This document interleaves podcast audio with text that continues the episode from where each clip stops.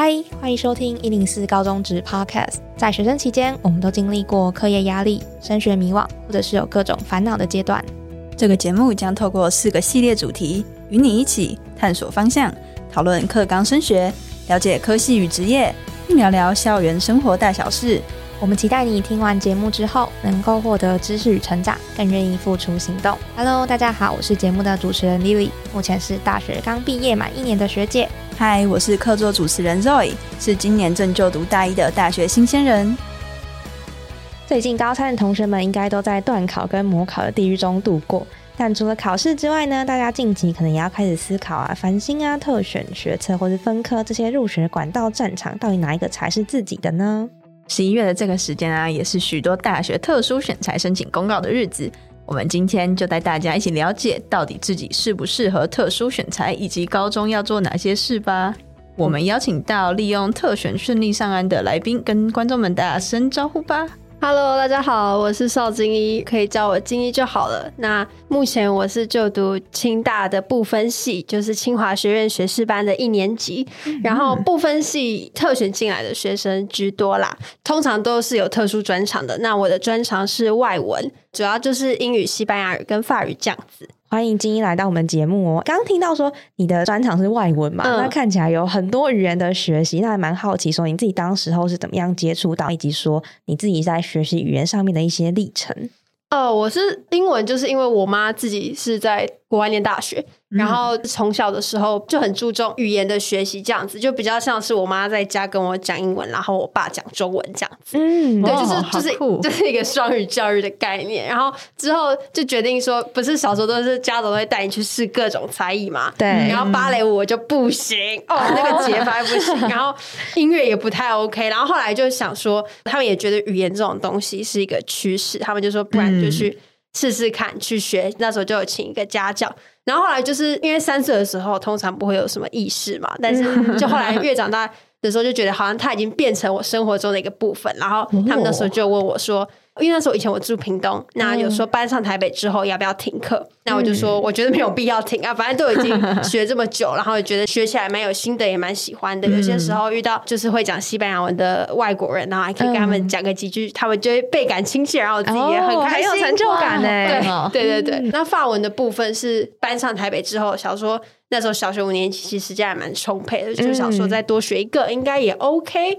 对，大概，然后所以就慢慢累积到越来越学越来越多语言这样子。对，其实 就是希望跟法文这样子。对对对，真的就是对语言充满兴趣的人。嗯，那你是怎么接触到特殊选材这个管道的呢？然后你是什么时候决定想要以这个管道入学？因为大学管道有好多种。对对对，就是特选这个东西，我很久以前就听过，但是我我一直有个错误观念，就是以为特殊选材这种东西只能给。家境比较特殊，家家境特殊啊，强调是家境，就是像原住民、新住民子女、中低收入户，但这些资格我们家都不符合，所以我想说应该就没有我的事吧，我就去考决策就好了。结果后来是有听到我们班有几个同学在讨论，然后我就想说，那不然我去看一下简章，也没有什么损失。后来看了之后，其实清大它有一个部分是有一个非常明确的，就写说，如果你有双语或是多语能力的，可以来报考。讲它就是特殊专长，挂号有很多种类，其中有一个就是双语跟多语能力。然后我就想说，好吧，那不然就试试看吧。哦，对，看了感觉就是很适合你的圈。对对，看到这个就想说，哎，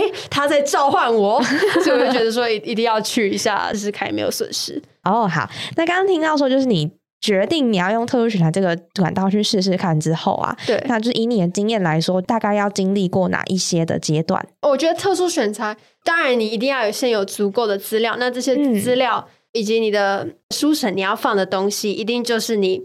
可能小学、国中、高中这样子慢慢累积起来的。所以我觉得它就是一个刚好的机会啦。那如果严格要讲特选这个升学的这个途径有什么样的阶段的话，我觉得第一部分当然是有书审。然后书审之后就是面试，对啊，我觉得就就分这两个吧，然后之后再再去对这两个阶段再去做准备，这样子，对对对，等于说你如果要确定你要走这一条路的话，你就要先准备好你自己已经有的一些经历跟资料，对，然后去投出申请，对对对，不是说到了发现哎，好像可能前两个月之后发现有特殊选项这个管道才匆匆忙忙去准备，那绝对是比不过已经在准备很久哦，在这个道路上的人，火烧屁股，东西都生不出来就没有办法了。对啊，对啊。那你是去年用这个管道申请入学的吗？对对对。那那时候的时程大概是怎么安排的呢？时程每一间学校不一样，嗯，对，但是普遍都会在学测前放榜。对，然后我们是十月七号到十四号的时候报名，就开放，忘记是开放一周还两周的时间。哇，比今年还早。对啊，就是开放一两周的时间报名。那报名完之后，就是他们要过好几个月，因为好有很多人报名，他们要一个一个看你的备审资料、你的书审。然后看完之后，大概十二月初的时候会面试。我们其实是十二月初面试，然后一隔一个礼拜之后放榜。哦，对，所以我大概是在十二月初到中，我是十二月十号的时候放榜的。哦，等于解脱了。对，但这个三个日的过程，我相信应该也是不轻松啦。对啊，因为那时候也不知道会不会上榜，然后又有模考加段考。嗯，对对对，高三生，没错。那以你的经历来讲，你会觉得什么样的人会适合用特殊选材的方式入学呢？我觉得特殊背景，或是特殊专长，或是你两个都有，是是最好的，是最好的。对，那我特殊背景就是像我刚刚讲，我一开始误认为只能去特选的那一群人。每一间学校规定当然不一样。那特殊专长，哦，我们系上的人真的都是超级酷的人。对，就是对我我是外文专长，然后我有我有一个。哎，我很多个同学都是写过几个 app 的哦，对，就是好厉害哦。清大就是资工资工闻名的啊，对对对。然后也有一些是他是做就是复兴台语这种，因为就是台语最近逐渐越来越没落，然后他就是自己完全不会讲台语，但他就是自己去 去研究那个汉字，这个好酷啊！对对对，然后他自己有个 IG 的 IG 的网页，这样子就蛮有趣的。然后也有同学是文学专场啊。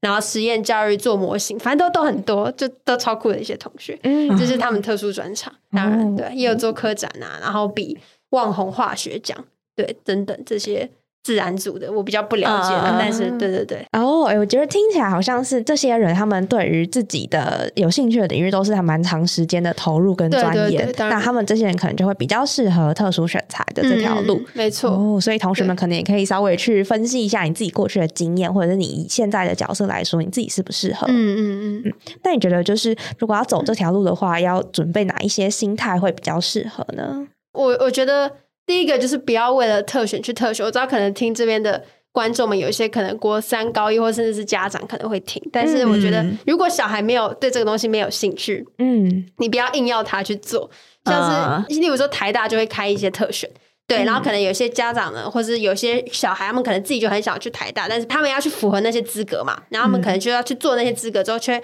知道自己。不是喜欢做这件事情，但是硬要靠特选进去，那即使上了之后，搞不好你出来也不会从事这样的行业，这样子会蛮辛苦的，对啊，还可能读不下去，对对，可能读不下去，或是我觉得就是不要为了特殊选材去把自己故意搞得很特殊，而是你你一直以来都是做你自己喜欢的事情，你去做你自己喜欢的事情之后，你再刚好遇到这个机会，然后你觉得哎你自己符合再去投。对，我觉得它就只是一个刚刚好，这是一个很重要的信号，就是不要为了特殊选材把自己搞得很特殊。嗯，对对对，因为就对啊，就就感觉很假嘛，就是你也不是很真心的想要真心的喜欢这个东西，只是为了特殊选材去把自己硬搞出一堆经历来。哦，所以是一个很重要的心态，比较像是在特殊选材之中发现自己适合，然后自己就是这个科系的那种感觉。对对对对对。哦，我觉得很多人可能会调侃，像那时候就是就是很多人可能说，哦，就是我那时候知道有报我有报名的人，可能都会在路上直接叫我清大生清大生。哎哎，我觉得这个心态真的是一来是要对自己有信心，但是不要因为同学这样讲，他就觉得自己一定会上或者什么。因为我觉得你永远不知道你竞争对手是是怎么样的，那你不要对不起自己的最好的方式就是你就全力以赴。然后你觉得你只要你只要觉得没有对不起自己，我觉得不管怎么样这条路都是都是很有收获的。你不要。摆烂，然后到时候很后悔没有上。但我觉得如果你尽力了，那这样就 OK 了。嗯，等于是你做好了决定之后，你就全力以赴。对对对对，这个心态很正确。这样听起来，特学生的生理其实，特学生的压力其实也跟学生生差不多。对，这各自有不同需要担心的地方。对，嗯。那你说你们的过程中就是有两关，一个是书审，一个是面试嘛？对对对。那我们先来讲讲书审，嗯，有哪些技巧吗？书审的技巧。像我讲这个可能没有什么没有什么参考价值，因为今年清大的东西改很多。那我以我当年为例的话，就是我觉得你可以挑最重要的几个拿出来讲。例如说，假设我可能我可能是语文专长的，但是假设我我的我的某一样化学作业得了很高分，然后想把它放下来，其实就没有什么特别的关联。对对，因为毕竟我不是这个专场进来的。但如果是什么演说比赛啦，或是我觉得国文的也可以放，毕竟都是语文类的。那我觉得相关的东西就可以放上来。那就是要先精简说，你到底是要着重在哪些你自己的哪些主题上面，而不是全部。全部都塞进来，乱七八糟的。对对对，然后书审还有什么其他的的东西，就是要会排版啊。对，就是 有有东西以外，还要把它排的美美的，对，把它弄整齐一点。然后就是看了赏心悦目，自己也赏心悦目这样子。嗯，对我觉得这书审比较重要的点，如果等下想到什么再补充好了。对，好，那除了书审之外，是不是也要交交自传？哦，有有自传是包含在呃，我我们那一年是分成自传，然后跟其呃跟作品集，还有其他有利申请资料。嗯，自传的部分好像还有就有分说，就讲一下你的过去跟你的未来，然后分成两两边。那未来因为我们是要分流的，所以他主要会想听你大学四年的规划，然后你想要走实验教育，你想要分流什么系，你可能想要参加什么社团，修什么样的课。这些都可以先去查好，例如说我们学校有个很酷的东西叫“叉叉学院学士班”，然后如果你要去分流这个这个某一个学院的学士班，你可能就要先知道自己第一专长想要选什么，第二专长想要选什么，或是如果你要分流某个科系，你还是可能会重点会想要着重在某一个部分上面，你要先知道自己未来到底想要可能做什么，然后把它写到书审里面，然后可能可以去查相关的课程，想要上什么必修、什么选修。对，然后自传就是写自己过去，然后也是写一些重要的经历。那时候我都会把我的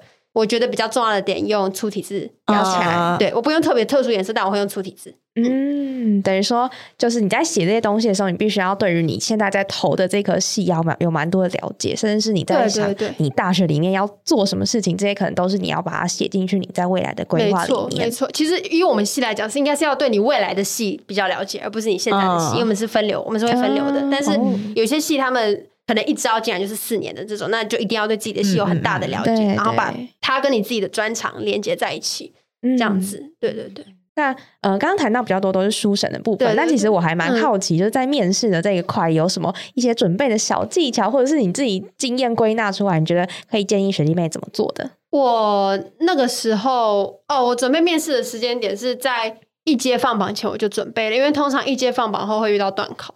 然后我就会觉得说，还是要念一下啦。嗯，善用时间。对对，不然就是你没，你可能没有特选上，然后你段考考很烂，那种是是这样子。所以我就想说，好，那不然我们就。我就在这之前先去准备。那其实现在图书馆都有很多面试相关的书可以借，对，对，然后里面就会有一些一大堆题库。然后假设他题库还有分学群哦，就很酷，我都会去看那个自然组的题库，然后虐待自己哦，我都看不懂这样。对我有自己是社会组，那但是有一些题目就是很共通的，例如说你觉得你家人对你有什么影响啊，或是你为什么会有这样子的兴趣啊？对，或是可能有一些黑脸教授会问说。呃，你的叉叉科成绩这么低，然后请问是发生什么事情啊？哦，哎，这个是你要想一个很好的说法对，就是跟教授解释，没错。然后就是之类的这样子的这样子的问题，然后你就我可以，我有时候对镜子练习，然后有时候对爸妈练习，有时候上公厕的时候就想说，嗯，要是我，我要怎么回答这一题呢？哎，我也不知道怎么回答，那我想一下好了，就是对我在车上自己练习，然后那时候我。我的作品集里面，因为作品集就主要是放你写过，因为我是外文专场，所以我都放我写过的一些作文或者是我的影片这样子。然后我我有写一篇小论文是讲台湾关系法，然后我们班有个政治狂热粉丝，应该知道是谁？对，我们班有个政治狂热粉丝，那时候我就我就想说，哎，我怕教授会问我跟我小论文有关的东西，所以我直接说，哎，你可以看一下我的东西嘛？或者你上网找一下，然后找时间就是。就是你来问我一些问题，然后我来回答你，然后再请你吃个东西，哦，类似小型模拟面试的感觉。对，就是找那个领域厉害的人去问。网络上有个网站专门给特选生的，叫做长浪计划。嗯，对，那长浪计划里面有些学长姐大部分都会放他们的经历上去，里面有些人会放题目，然后我就是有看到有一些特别经典的题目，例如说清大最喜欢问说你有没有问题要来问我们的，我就想说，哎，这题其实。问每一个老师，每个老师解答都不一样，对，所以我就我就跑去问不同的老师，然后再选一个我觉得个性跟我最符合，我觉得问起来最安全的。因为我觉得这题就是你不回答就没事，但但是你一回答好就会直接加加分，对，然后你回答不好就哇哇。就没了。对，所以当然要达到最加分的效果，那一定就是要好要好好去问这样子。嗯，对。对，那时候我还跑了两次辅导室去去模拟面试，然后第一次超凄惨的，但后来第二次之后，第二第一次跟第二次之间，我跑去找了一个我数学老师，我们就透过聊天的时候，他就他会直接把我一些。呃，我觉得大家可能不要小看自己，可能没有放到备审上面的一些经历。嗯，就例如说，之前我有参加过一个写作的线上课，对，然后他就是他不是跟人真的有互动这样子，但是他有一个讨论区，然后就可以跟大家，然后还会随机帮你分配同学的作文，让你们帮他们改，或者是看说这边好不好，因为是英文写作啦，就是这边他写的好不好，他的结构 O 不 OK，文法怎么样这样子，然后我就我就在上面有跟其他人有有很多的交流，但是我不我不认为这个是。是什么啦？所以我我就没有把它放到上面。但后来我就跟这个老师聊，老师就说：“你看这个就很强调，就是你其实还会在课外的东西去做学习。”我就说：“哎，对，哎，对，你自己没有看到这个点。”对，所以我觉得你要强调的东西不一定是你放在背 e 上面的东西。我觉得你只要你觉得你做过一件事情，它可以凸显你什么样的特质，你就把这个东西放大、放大、放大来讲，然后把细节都讲出来，就会感觉很厉害。然后其实也可以凸显说你是有这样子的特质在的。这是我大概从跟那个数学老师聊一聊之后得到的结果。对，这样听起来，高中的各种经历好像都可以成为未来的养分。对啊，嗯，只要只要是你自己觉得认为对你来讲还蛮有意义的，然后你也觉得对于这个经验或者你想做的事情有帮助，都可以把它放在里面。嗯，像很多高中可能就会玩社团，那如果你要玩社团的话，你可以说你当了某一个活动的总召，或你当了某一个活动的总务，那你从这边，哎，你学会。要什么东西？对你学什么要？对我觉得这个包含，即使不是特学面试，我觉得学测面试，嗯，其实也都会用，因为都是要凸显你有某些正面的特质。嗯，对啊，对啊，对，要立正，好像比较能说服教授。没错，所以蛮鼓励大家可以多多去尝试不同的活动，或者是课外的一些经验。那我还蛮好奇，就是在你这一届的时候，有多少人来参加这个特殊选材？就是你们系的，然后又有多少人入学？我们这一届是七百九十三个人报名，哇，超多！天哪，对，然后一百零六个进面试，然后再选四十个。哇，这个竞争激烈，超级激烈。对，就是就是大家都觉得自己有一些特殊的地方，这样子，然后他们可能有在分，因为我们其实面试并不是五个五个教授面试。呃，一百多个学生，他们我们是有分组，我觉得是有按照你的文理组，然后你的再细分文理组是偏社会科学还是偏纯文这样子，或者特殊背景好像又是自己一组这样子，对，就是他们有分不同组去面试，所以是团体面试还是个人面试？个人，个人，五个五个教授对一个人，然后又有个计时器，然后就哔哔，然后十五分钟，然后我们就开始高谈阔论，然后。他不会说哦，现在十五分钟到就直接打断你，他就说哦，你把这题讲完，然后就差不多。哦，对，五对一啦。对，嗯嗯嗯。那经过这样子的历程，你觉得使用特殊选材这个管道的优缺点有哪些？我觉得优点当然就是提早放假，各位 提早放假，十二月十号就放榜之后，我整个就是到对啊，就是到隔年的九月嘛，对，到隔年的九月都不用，就是遭受到。学测或者是分科测验的荼毒，对我觉得这是优点啦。但是你你也可以自己就是利用这个时间，可能你可以预习大学的课，或者你要玩你就好好规划你要去哪里玩，然后或是你想要学一个新的语言，对，就是你有很多的时间可以做。对对对，你可以或者你想看一些你想看的书什么之类的。对我觉得这是这是一个很棒的优点。那缺点我觉得同这个同时也可以是一个缺点，就是你会可能会。不知不觉时间就浪费掉了，对，所以一定要 好好算算人做规划。那第二个就是你可能会被指派当班级干部，我真的想不出有什么不好、不太好的点，就你会被各处室老师指派帮忙、帮忙、帮忙、帮忙。哦，对，高中的时候，对对对，就是可能自己心态也要强一点，因为有些人可能会觉得说，你平常模拟考就是考的比我们还要烂，但是你现在可能进了一间比我们好的学校，然后就可能会对，可能会偷偷嘴一下，其实可能没有那个意思，但你心态要够。要够强大，因为上到大学的时候，一一定还是会有这人在 D 卡上面会占，就是入学管道啊，对啊。现在今年不止十岁，十岁就我们了，不会不止特选生被占，分科生也被占了，对对啊。就是现在占来占去的风气很重，所以如果觉得心态也是要要慢慢变强了，我自己现在在训练这件事情，对，就看到说不能太走心啊，自己的心理素质要对对对，嗯，那。最后的话，就是现在正在听的，可能有些同学他可能也是想要用特殊选材去入学的管道的学弟妹。那如果是你的话，你会想要给他们什么样子的建议呢？我觉得确定要走特殊选材了，就代表你一定有一定的实力嘛，嗯，然后是你对这个领域一定有一定的兴趣。那你要做，我知道你可能现在有学测，你可能现在有模考 and 段考，但是我觉得你现在要做，你就是全力以赴的去完成这件事情，因为我觉得即使即使你没有上，你可能现在排版经验，你学测还会用到，你现在准备面试，你学测还是会用到，对对，然后即使你之后呃真的不小心要考分科，那我相信可能出社会工作，或者之后可能有活动，你你其实也可以帮忙去担任小编之类的，就排版嘛，对啊，我觉得其实都是可以，都会是变成。自己的一种能力啦，那当然就是全力以赴，因为我觉得这种东西就像一个赌局一样。那你就是尽力了，那你没有上，就代表你可能运气不好，或者是教授可能就是